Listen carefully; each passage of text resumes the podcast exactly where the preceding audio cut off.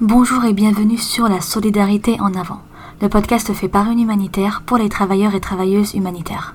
Je suis Asma, actrice humanitaire diplômée en solidarité et coopération internationale et spécialisée en projets d'aide au développement. Dans ce podcast, je donnerai la parole aux acteurs et actrices de terrain, au nord comme au sud, pour décrypter les nombreux enjeux de la solidarité internationale, mais aussi pour découvrir les différents domaines d'intervention. Au fil des épisodes, je mettrai également la lumière sur les environnements dans lesquels ils sont amenés à travailler et les défis auxquels ils sont quotidiennement confrontés grâce à des témoignages sans filtre. En bonus, vous aurez la possibilité de découvrir différents métiers de la solidarité internationale. Au programme de ce podcast, découverte, partage de connaissances et retour d'expérience. Prêt à passer les prochaines minutes avec moi? C'est parti Bonjour Frédéric Bedos, merci énormément d'avoir accepté cette invitation pour participer à ce nouvel épisode du podcast La solidarité en avant qui parlera d'engagement et qui s'inscrit dans le cadre du Soliway, Solidarité internationale mode d'emploi. Donc vous êtes marraine pour cette édition du Soliway et également fondatrice du projet Imagine. Est-ce que vous pourriez vous présenter et nous en dire plus sur vos activités, notamment celles en lien avec la promotion de l'engagement? Bonjour Asma, je suis ravie de, de, pouvoir répondre à vos questions et de participer à ce, à ce podcast. Donc moi je m'appelle Frédéric Bedos, je suis journaliste, réalisatrice, productrice. Je viens vraiment du monde de l'audiovisuel. J'ai j'ai eu la chance de travailler un peu partout dans le monde pendant une vingtaine d'années euh, dans ce monde des médias. J'ai commencé ma carrière à New York, après j'ai travaillé à Londres et puis j'ai eu la chance de travailler un peu partout dans le monde, dont évidemment aussi des médias français, à la télé, à la radio, un petit peu de presse écrite. Et c'est en 2008 euh, que j'ai été rattrapée euh, par ce sens de l'engagement parce que je, en 2008, il n'y avait pas encore le phénomène des fake news, du conspirationnisme, des réseaux sociaux qui nous enferment comme ça à l'époque, euh, j'observe la trajectoire, le cap que prenaient les médias dans leur manière d'informer. Je voyais que la violence envahissait nos écrans, qu'il y avait une manière de, décrypter le monde de plus en plus anxiogène. Et c'est venu me perturber, me questionner. Je me suis dit qu'en fait, euh, si on allait dans, dans, ce genre de cap, c'était un peu une pente descendante qui risquait, au bout du compte, de devenir une menace pour la démocratie, pour l'idée même de la démocratie pour le vivre ensemble. Et euh, malheureusement, le moins qu'on puisse dire, c'est que j'ai été plus que confirmée dans tout ça.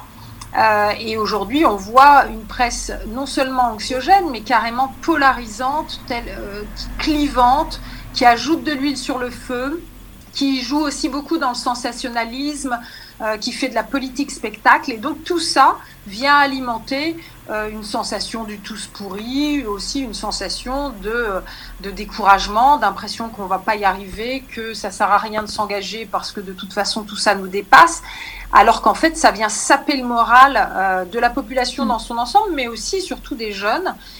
et c'est un, véritable poison parce que ça va les. Comment pouvoir se projeter dans son futur, imaginer pouvoir déployer ses ailes, s'épanouir, alors qu'on a l'impression que, que le monde est contre nous. C'est ça. Et que tout ça nous tombe sur la tête. Donc vraiment, c'est venu, euh, voilà. Donc j'ai eu vraiment un déclic professionnel très fort, très profond. Donc dès 2008, où je me suis dit, il faut trouver une autre manière d'informer. Et au moment où je me suis posé ces questions d'ordre professionnel, j'ai été rattrapée par mon histoire personnelle. C'est venu faire le Big Bang en moi, donc euh, une histoire personnelle euh, un peu particulière, une histoire euh, familiale euh, dans mon enfance, euh, dont j'avais jamais parlé pendant toutes ces années où j'ai été médiatisée. en fait, moi, j'ai été, j'ai eu la chance quand j'étais petite fille d'être sauvée par un couple incroyable du nord de la France, dans la banlieue lilloise, hein, l'île Roubaix-Tourcoing pour ceux qui connaissent. Et ce couple formidable pas de fortune personnelle, pas de grandes études, pas de grands réseaux, des gens tout simples qui ont l'air très ordinaires et qui pourtant ont véritablement fait l'extraordinaire, et, euh, et, des gens avec un cœur immense qui fait qu'ils ne se sont pas contentés de me sauver moi. On était une vingtaine d'enfants adoptés du monde entier, que des enfants considérés comme étant inadoptables. Donc on était de toutes les ethnies, de toutes les couleurs de peau, de toutes les cultures. On parlait pas la même langue, on n'avait pas forcément euh, la même religion ou pas de religion du tout. Enfin, il y avait tout ça. Et surtout, on était tous atteints de blessures très profondes. Et donc, euh, malgré tout ce qui nous séparait, toute cette différence, eh bien, il a fallu non seulement qu'on aille les uns vers les autres, qu'on apprenne à se connaître, mais mieux que ça, qu'on apprenne à s'aimer pour pouvoir faire famille. Alors évidemment, quand on a une expérience de vie aussi riche que celle-là, ça laisse des traces. Et donc j'ai été rattrapée par cette histoire. Et donc en 2008, quand je me pose des questions sur une nouvelle manière d'informer, d'un coup je me dis, mais en fait mes parents adoptifs, ce sont des héros, des héros de l'ombre dont personne ne parle et des héros humbles parce que ce sont des gens qui n'ont rien fait par recherche de gloire ou de lumière, etc. C'était pas leur motivation. Et je me suis dit, mais en fait, des hommes et des femmes de cette trempe, il y en a partout dans le monde. Ils sont bien plus nombreux qu'on ne le pense. Ce sont donc des héros humbles qui font bouger les lignes euh, de manière très concrète. Et, euh, et, en fait, ce sont des sources d'inspiration formidables qui nous élèvent, qui nous ramènent vers le haut, qui nous redonnent de l'espérance et qui en même temps nous permettent de nous pencher sur tout type de problématiques parce qu'ils n'ont pas mm. forcément tous adopté 20 mômes, mais ils s'attaquent tous à des problèmes bien concrets. Et ces problèmes sont d'ordre existentiel aujourd'hui. Ce sont des problèmes euh, globaux, qui soient humanitaires, qui soient sociaux, sociétaux, environnementaux, climatiques. Voilà. Et donc le terrain de jeu est formidable. Et c'est comme ça que j'ai créé la seule ONG d'information au monde qui s'appelle le Projet Imagine qui a été reconnu par les Nations Unies depuis et qui essaye donc d'informer avec espérance, notamment en mettant en lumière l'action de ces hommes et de ces femmes exceptionnels, au parcours exceptionnel, au combat exceptionnel, ces héros humbles du monde entier. Mais écoutez, merci beaucoup pour euh, cette présentation. Du coup, pour rester sur la thématique euh, de l'engagement, comment peut-on définir aujourd'hui euh, l'engagement? Alors, c'est toujours très compliqué de d'oser prétendre à une définition. En plus, moi, je suis pas académicienne, donc c'est plutôt un ressenti. Pour moi, l'engagement d'abord prend ses racines dans l'espérance. C'est-à-dire que c'est quand même très difficile de s'engager, de se, de se lever de son fauteuil, de trouver comme ça une dynamique qui fait qu'on passe à l'action si on n'y croit plus. Mm. Donc d'abord, est-ce que oui ou non, il nous reste cette lumière à cette vivacité qui fait qu'on y croit encore, qu'on a de l'espérance. C'est pour ça que pour moi, informer avec espérance, c'est pas une jolie phrase, c'est véritablement euh, l'essentiel. Tout commence par là. Il faut y croire pour pouvoir se lever. Et, et ça veut dire aussi que l'engagement, on va le mettre au service d'une vision, au service d'une idée, au service d'une ambition. Et c'est là où moi, ce que j'aime avec le projet Imagine, ce qu'on essaye vraiment de mettre en lumière, c'est carrément l'utopie.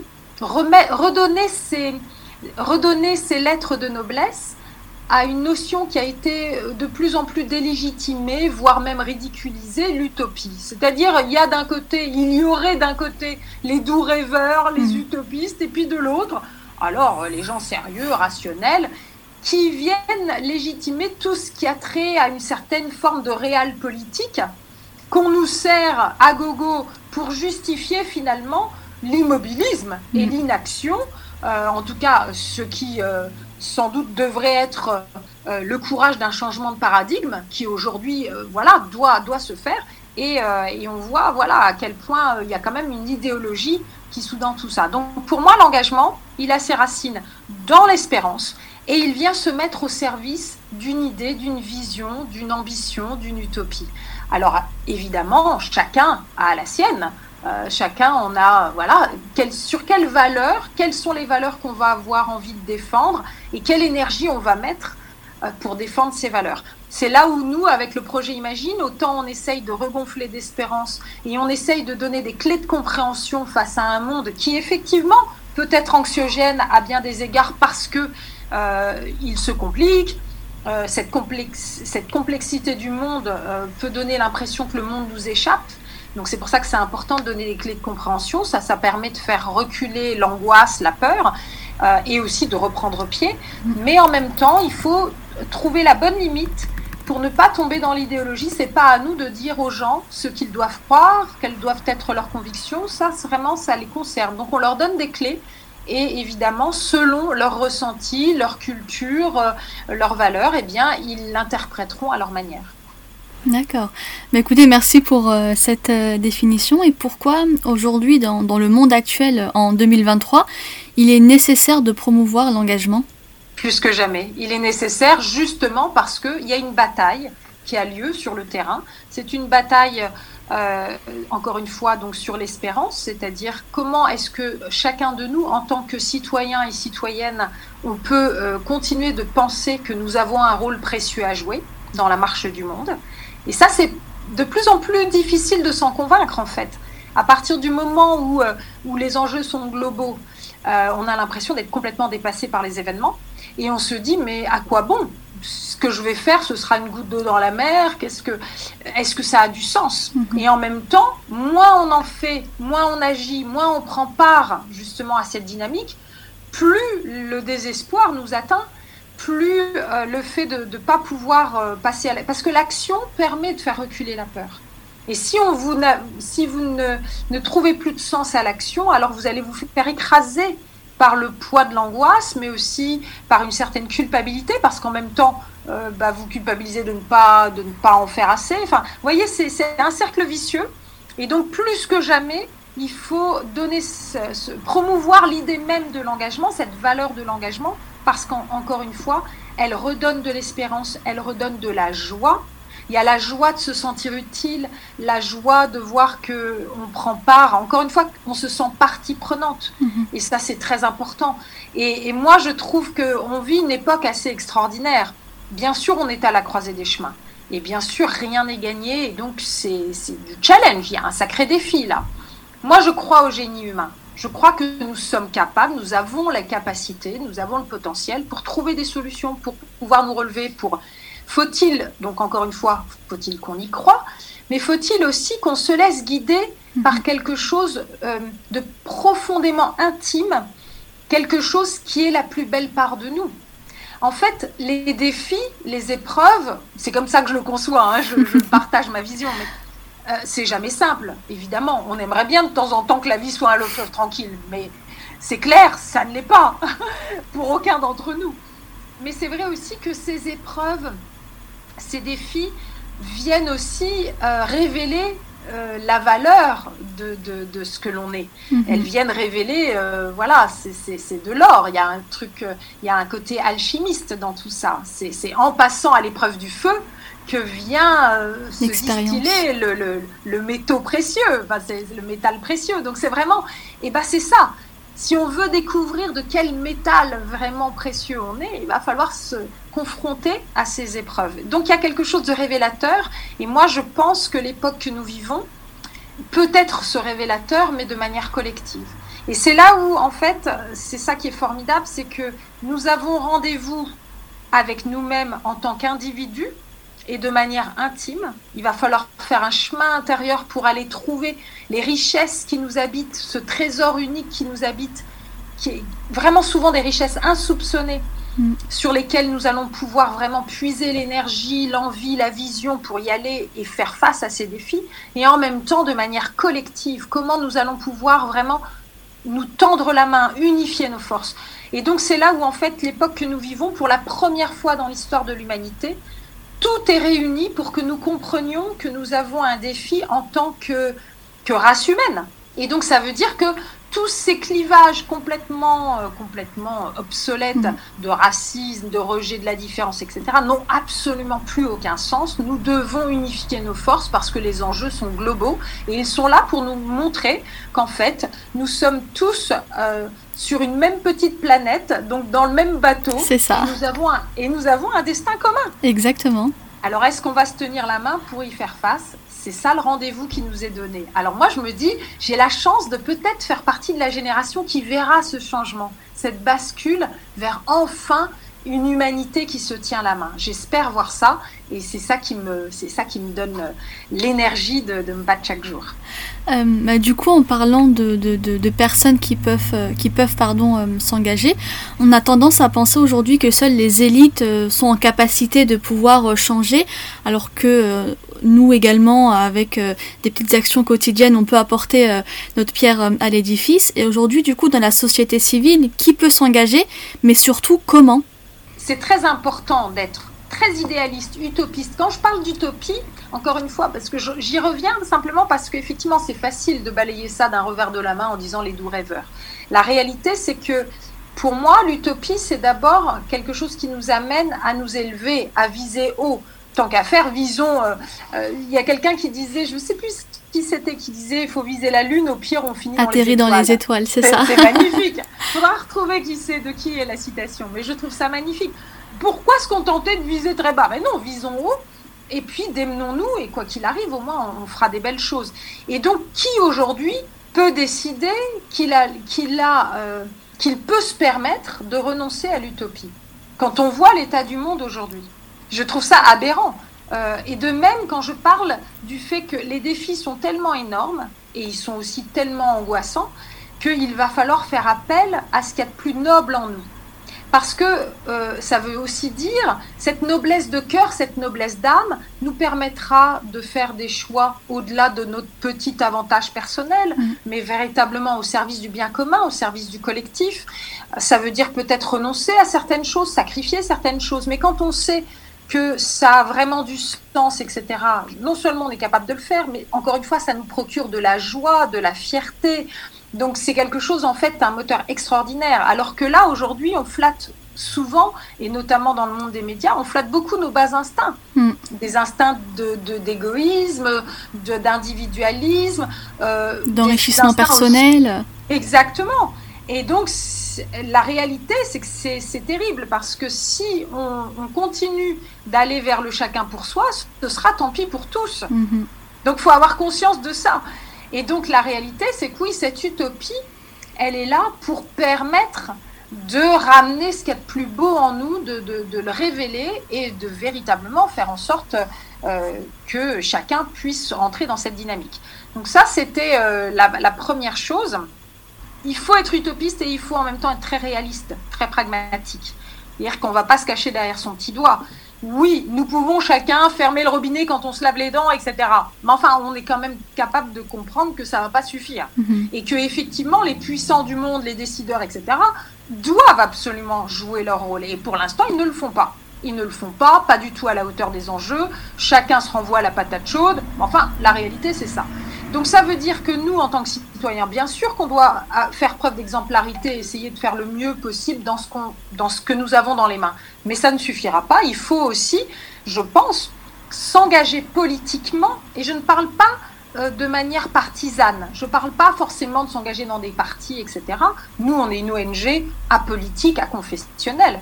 Mais pour autant, euh, ce que nous faisons, c'est éminemment politique, mais mhm. dans le sens noble du terme. La politique, c'est d'abord et avant tout le rôle de chaque citoyen dans la cité, dans l'organisation de la cité. Cette cité, c'est nous. Mhm. Donc, euh, donc, véritablement, comment est-ce qu'on peut s'organiser individuellement et collectivement pour mettre la pression à ces décideurs, à ces grandes entreprises, à tous ceux qui ont les manettes quand même pour polluer ou pour euh, financer le changement de paradigme. Donc il faut, moi je continue de penser, parce que je trouve qu'on a souvent la dent dure pour critiquer, s'indigner, euh, voire même vraiment euh, faire des accusations ad nominem qui sont et notamment sur les réseaux sociaux, tout ça, et c'est pas à la hauteur, c'est vulgaire, c'est ça n'amène personne vers le haut. Il faut être beaucoup plus constructif que ça, mais il faut être quand même très déterminé. Donc voilà, pour moi, le monde, il est à notre image et nous avons les politiques que nous méritons. Donc euh, si on est critique, c'est aussi une autocritique qu'il faut se faire et se dire, bon, bah, c'est qu'on ne se bouge pas assez, si on n'est pas content, alors bougeons-nous plus. Si on veut ce changement, eh bien, euh, manifestons plus, euh, montrons-le, etc. Enfin, faisons le nécessaire. C'est notre monde. C'est ça, c'est notre monde, comme vous l'avez très bien dit, à chacun d'apporter vraiment sa, petite pierre à l'édifice pour bah, pour euh, faire en sorte que chaque petite pierre apportée fasse une montagne euh, à la fin. Et euh, du coup. D'ailleurs, au projet Imagine, on a un logo, on a utilisé l'image du colibri. Alors, ce fameux chacun fait sa part avec cette légende du colibri.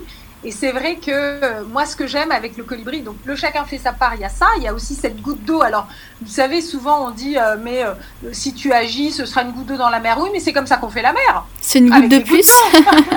Et donc chacun, donc il faut surtout vraiment valoriser chaque action, chaque euh, vraiment pour moi, euh, ce qui sous-tend toute ma vision, c'est quand même euh, une, vision de l'amour.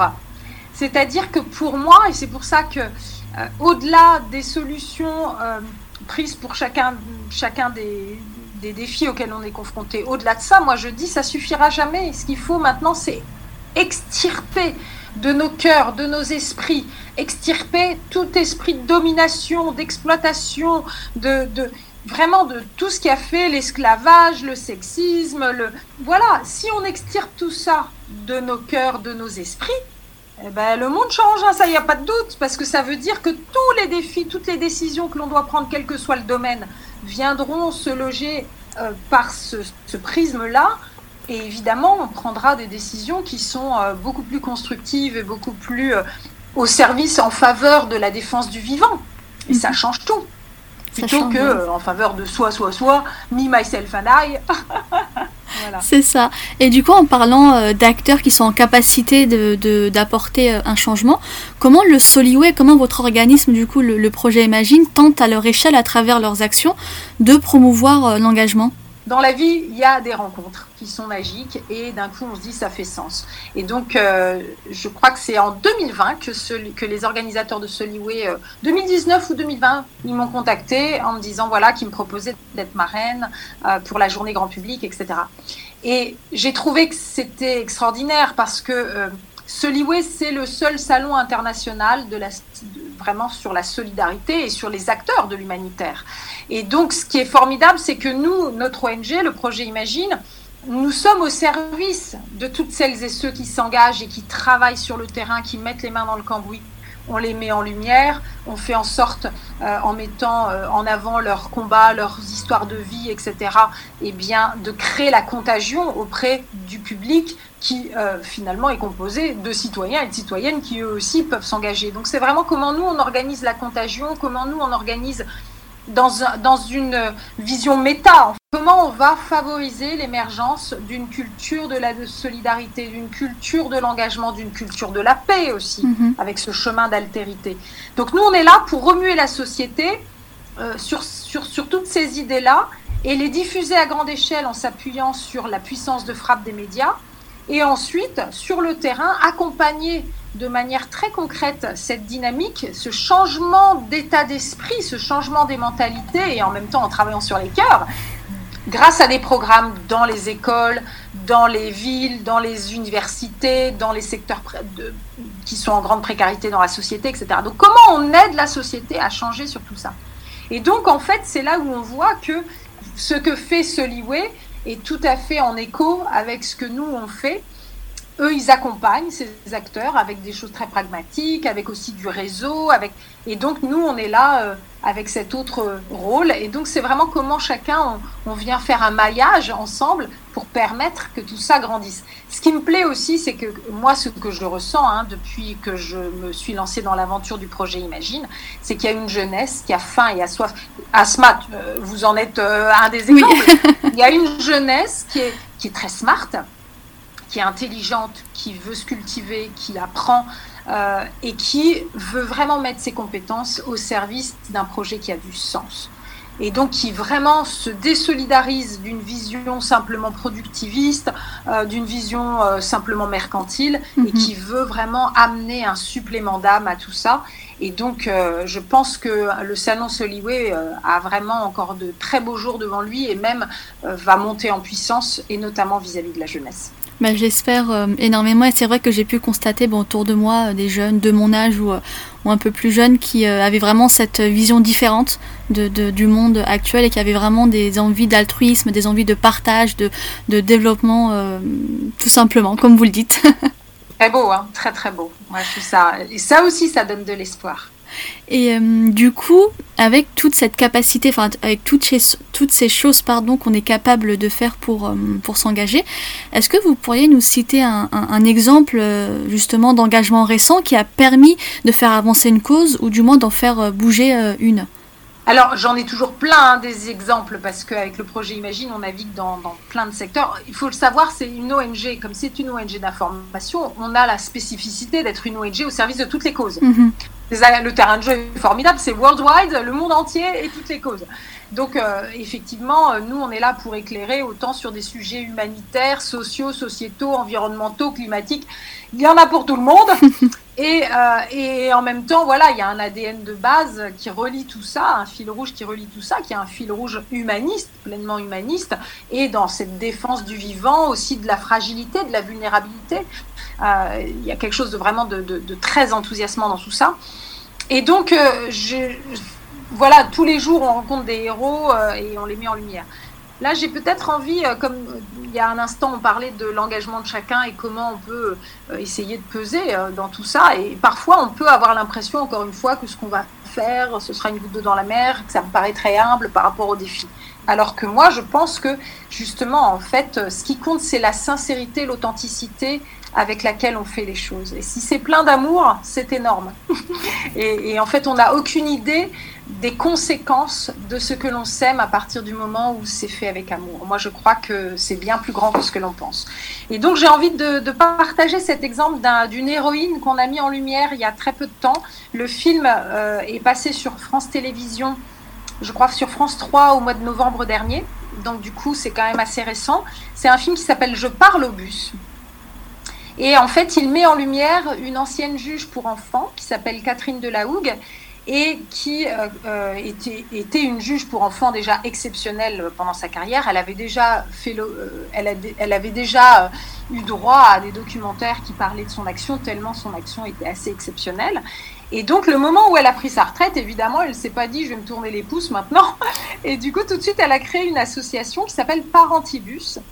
Et elle a affrété deux bus pour aller vraiment à la rencontre des gens qui sont dans des, dans des territoires un peu isolés, éloignés, où il y a finalement peu d'informations, où les gens ne se rendent pas compte euh, voilà, des solutions qui peuvent euh, être présentes. Parce que elle, ce qu'elle avait constaté en étant juge pour enfants, c'est que beaucoup de situations arrivaient dans le tribunal euh, de manière déjà dramatique, alors que s'ils avaient été pris bien, bien en amont, on aurait pu éviter beaucoup, beaucoup de souffrances, beaucoup de dégâts. Et donc elle s'est dit, faisons de la prévention, allons à la rencontre des gens, surtout dans ces territoires isolés où ils n'ont pas beaucoup accès euh, à tout ce qu'il faudrait. Et donc, elle a affrété ses bus et elle, elle est dans le, dans le territoire de la Manche. D'accord. Et donc, euh, et c'est vrai que euh, sont un peu des territoires oubliés, quoi. Mhm. Et, et, comme ça, ils sillonnent les rues et ils vont, ils installent leurs bus sur les places du marché, etc.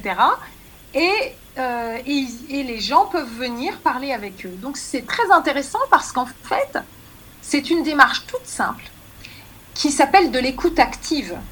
Venir à la rencontre des gens, les accueillir. Allez, on se sert un petit café, euh, un, petit biscuit, puis je vous écoute, on échange, et puis peu à peu, bah, les gens se confient. Et c'est bouleversant.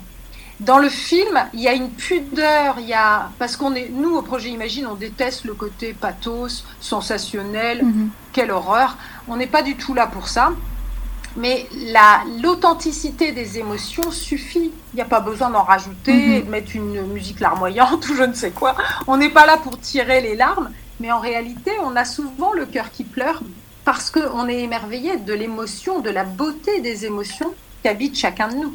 Et donc, euh, et donc là, grâce, on voit des, des, hommes et des femmes et même des enfants donc de tous âges, euh, etc.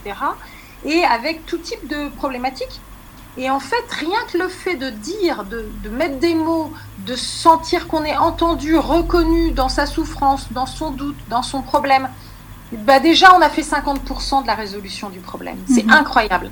Et, euh, et, donc, ce que j'aime dans ce genre de démarche, c'est que justement, ça éclaire bien le fait que on peut amener beaucoup, beaucoup de, euh, de consolation, de résolution parfois avec, euh, ça ne demande pas énormément d'argent, simplement du temps, euh, simplement de l'attention, être vraiment pleinement présent pour l'autre. Et en fait, ce qui est beau aussi, c'est que ça nous enrichit nous aussi mutuellement. C'est-à-dire, ce que je n'aime pas, c'est une vision de quelqu'un qui serait au-dessus et mhm. qui vient faire la charité à l'autre. Ça a été une vision très, euh, qui a été très longtemps défendue. Non, c'est, il y a une horizontalité de chacun d'entre nous. Et à chaque fois qu'on va à la rencontre les uns des autres, ça nous enrichit l'un comme l'autre. Exactement. Et ça aussi, c'est quelque chose de très important. Bah écoutez, merci beaucoup pour, euh, pour cet exemple. Et euh, dernière question pour euh, terminer cette, cette interview. Du coup, après avoir écouté cet épisode, que peuvent faire les auditeurs et les auditrices pour s'engager à leur échelle? Alors, la première chose, je pense que au lieu de se précipiter, parce que des fois, on est là, on vit dans, une, dans un monde où tout s'accélère. Euh, qui est un peu hystérique quand même. oui, totalement. vraiment. Et, donc, du coup, on a tellement l'habitude d'être au taquet comme ça, euh, et donc on se dit, allez, il faut agir et tout ça. Et moi, j'aurais plutôt tendance à dire, d'abord, faites time out, juste une pause. Une pause et essayez de faire silence. Essayez de vous mettre à l'écoute de la petite voix intérieure qui est à l'intérieur de vous et qui est votre boussole. On a une boussole. Simplement, il faut un tout petit peu être attentif à sa voix qui est assez discrète. Et comme aujourd'hui tout est brouhaha autour de nous, on l'entend de moins en moins. Alors que je pense que c'est que sagesse d'essayer de l'écouter. Parce que cette petite voix, elle va pas vous mentir et elle sait ce qui, va vous rendre heureux, ce qui va vous correspondre. Mhm. Même si vous ne le faites pas que pour ça. Mais il n'empêche, il vaut mieux embrasser une cause, euh, quelque chose qui va vraiment vous parler profondément, parce qu'autrement, très vite, ça va faire pchit. Et donc, si vous vous précipitez dans l'action, vous risquez euh, peut-être de vous engager dans telle assoce et puis au bout de quelques semaines vous rendre compte que ça vous plaît pas du tout. Enfin, vous voyez, c'est pas si mhm. simple. Bon, après, c'est pas très grave. on, se plante aussi. Mais ce qui compte, c'est cette bonne volonté qui nous anime. On a envie de. Mais c'est vrai qu'il faut faire attention à la déception parce que j'ai vu aussi des hommes et des femmes qui avaient une sensation de vide dans leur vie et qui se disaient mais j'ai envie de me sentir utile. Et du coup, une fois qu'ils se sont précipités à aller dans telle assoce sans avoir réfléchi, eh bien, s'ils sont vraiment déçus, ils croient qu'en fait, au lieu de se rendre compte que c'est peut-être simplement cette action-là ou cette cause-là qui leur correspond pas, ils pensent que c'est finalement cet engagement et tout, ça nourrit pas plus et ils laissent tomber. Donc c'est terrible parce que euh, non, on a tous besoin de sens, il n'y a pas de doute. Donc vraiment d'abord faire, vraiment prendre le temps de cette pause. Et puis après, vraiment cheminer pas à pas, tester mais humblement. Et puis vous verrez au fur et à mesure des rencontres. Soyez attentifs aussi euh, voilà, à ce que vous ne contrôlez pas. Il y a des rencontres qui vont se faire sans doute de manière un peu inattendue, euh, que vous n'aviez pas prévu. Et peut-être si vous êtes attentif, eh bien, elles vous ouvriront peut-être de nouvelles portes, de nouveaux chemins. Donc moi, j'aurais tendance voilà, à dire que n'oubliez jamais d'en faire une démarche intérieure. Parce que euh, pour moi, l'engagement et l'action doivent se nourrir aussi de l'introspection et vice-versa, sans arrêt. Parce que l'idée, c'est que tous, on puisse grandir en humanité et en conscience. J'entends sans arrêt des gens dire on a besoin d'une révolution écologique, révolution énergétique, révolution machin. Moi, je dis on a surtout besoin d'une révolution des consciences. Je vous rejoins euh, totalement là-dessus. Et sur ces belles paroles et ces beaux conseils, je tenais une nouvelle fois Frédéric pardon, à vous remercier de nous avoir accordé du temps, d'avoir pris le temps d'expliquer ce qu'est l'engagement et d'avoir donné des exemples et peut-être d'avoir suscité auprès des auditeurs et des auditrices une envie de s'engager euh, à leur tour. C'est très beau et moi, moi je vous remercie Asma, bravo pour le travail euh, autour de ce podcast, bravo pour votre engagement personnel et j'espère qu'il y a plein plein de jeunes et des moins jeunes qui vous écoutent et, qui vont suivre. Et j'en profite juste pour dire, hein, si vous allez sur euh, le site du projet Imagine, leprojetimagine.com, il y a plein de films de héros formidables à regarder en famille avec des amis. Croyez-moi, ça donne la pêche, ça booste, ça refile euh, de l'espérance, on y croit et on n'a qu'une envie, c'est d'avoir le mort aux dents pour y aller à son tour. Et, donc tous ensemble, on va y arriver. On va y arriver. Merci à vous d'avoir écouté ce podcast jusqu'au bout. S'il vous a plu, rendez-vous sur les différentes plateformes d'écoute ainsi que sur le site Booster Solidaire pour en découvrir d'autres et n'hésitez pas à me soutenir en laissant 5 étoiles. Retrouvez l'ensemble des notes de ce podcast sous forme d'articles sur le site Booster Solidaire. Pour aller plus loin, si vous souhaitez en savoir plus sur l'invité de cet épisode, n'hésitez pas à consulter les liens mis en avant dans l'article. On se donne rendez-vous au prochain épisode. Belle journée à vous, où que vous soyez.